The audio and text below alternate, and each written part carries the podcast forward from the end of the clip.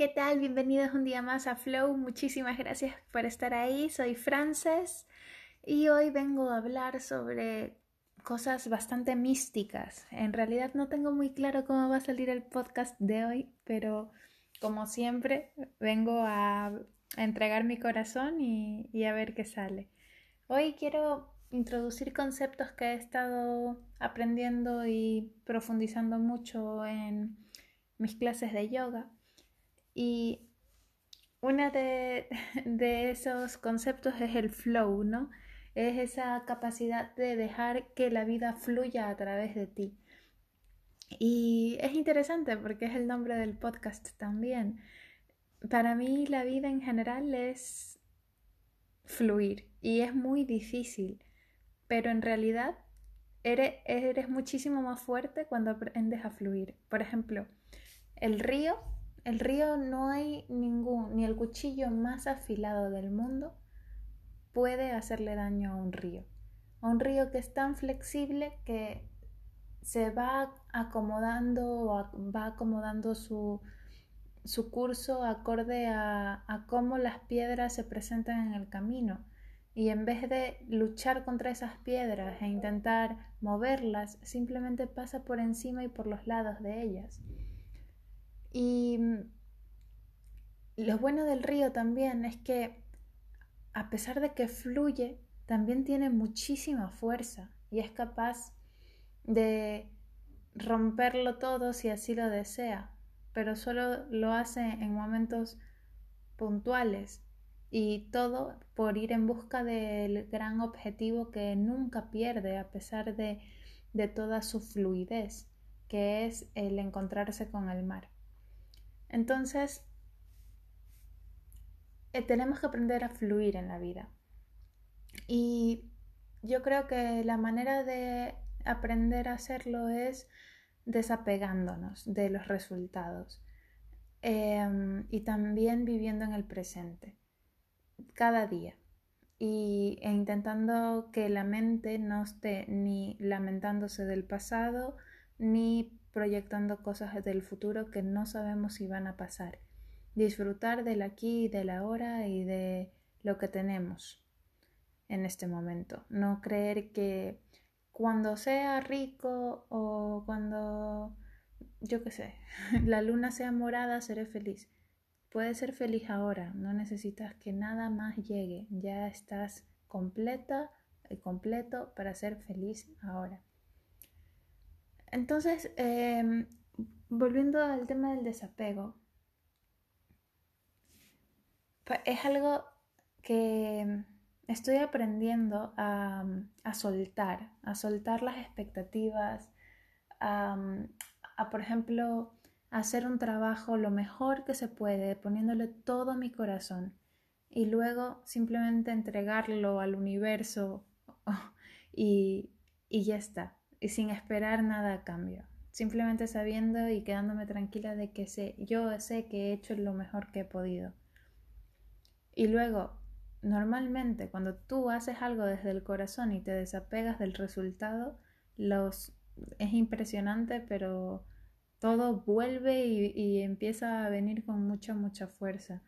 Pero solo es cuando interiorizamos este concepto de pasar de una visión mercantilista a una visión de estoy haciendo de verdad eh, lo que amo desde la esencia, desde mi verdadero ser, entonces solo ahí logramos atraer toda esta eh, riqueza y que no necesariamente tiene que ser riqueza económica, es una riqueza que te llena mucho más allá y que, y que solo cuando la experimentas la, lo entiendes. Entonces, para desapegarnos tenemos que soltar, tenemos que aprender a rendirnos ante la vida, tenemos que, que dejarlo todo y, y, y ser conscientes de que en realidad no controlamos nada de lo que que creemos que tenemos el control, pero eso es ficticio y es solo una obra de teatro, es una fachada. En realidad no tenemos el control de nada, de nada. Entonces, lo que debemos hacer es aceptar eso, aceptar que, que a pesar de que intentamos controlar todas las situaciones de nuestra vida, eso solo genera sufrimiento, porque al final, normalmente cuando quieres controlarlo todo, el universo viene y te da un golpe y te dice no, no lo tienes controlado. Y, y te impresiona y te deja como knockout por un momento hasta que vuelves, hasta que al fin entiendes que la vida en sí es impermanente y que esa es la única verdad del, del universo, que nada es para siempre, que la vida es impermanente y que tenemos que aceptar y aprender a vivir con ese cambio constante. Porque si no somos capaces de adaptarnos al cambio, solo vamos a sufrir y para mí una de las formas de adaptarme rápidamente a los cambios es, por ejemplo, sabiendo que mi poder está dentro de mí y que yo no soy una víctima nunca ante las circunstancias de la vida, que yo tengo el control y que soy creadora de mi realidad y que si no estoy contenta con algo o con una situación en mi vida, yo tengo el poder de cambiarlo pero no puedo victimizarme y decir, no, es que la culpa es de la sociedad o de X. Mm, porque si bien también existen circunstancias en que, que, no se pueden cambiar, lo que tú sí puedes cambiar es tu perspectiva de cómo ves las cosas. Mucha gente eh, lo ve siempre todo negativo o el vaso medio vacío. Yo siempre intento verlo todo positivo y sacar algo por pequeño que sea, algo bueno de cualquier situación, de cualquier situación. Siempre si cambias eh, las gafas de cómo ves la realidad, los pensamientos que te generas y por ende las emociones y tu comportamiento varían un montón. Entonces, yo te invito a intentar ser un poco más positivos ante toda la situación que estamos viviendo e intentar ver el lado amable de todas las cosas. Y, y también es un tiempo para, para reflexionar, para ir muy hacia adentro y también para, para desapegarse de todos los futuros planes que podrías haber tenido, desapegarte de las certezas que, de la vida que tenías antes. Em, y simplemente en general desapegarte de, de la vida como la conocías y aceptar que ahora mismo todo ha cambiado, pero lo bueno es que tú también puedes hacer ese cambio y que tienes todo el poder del mundo para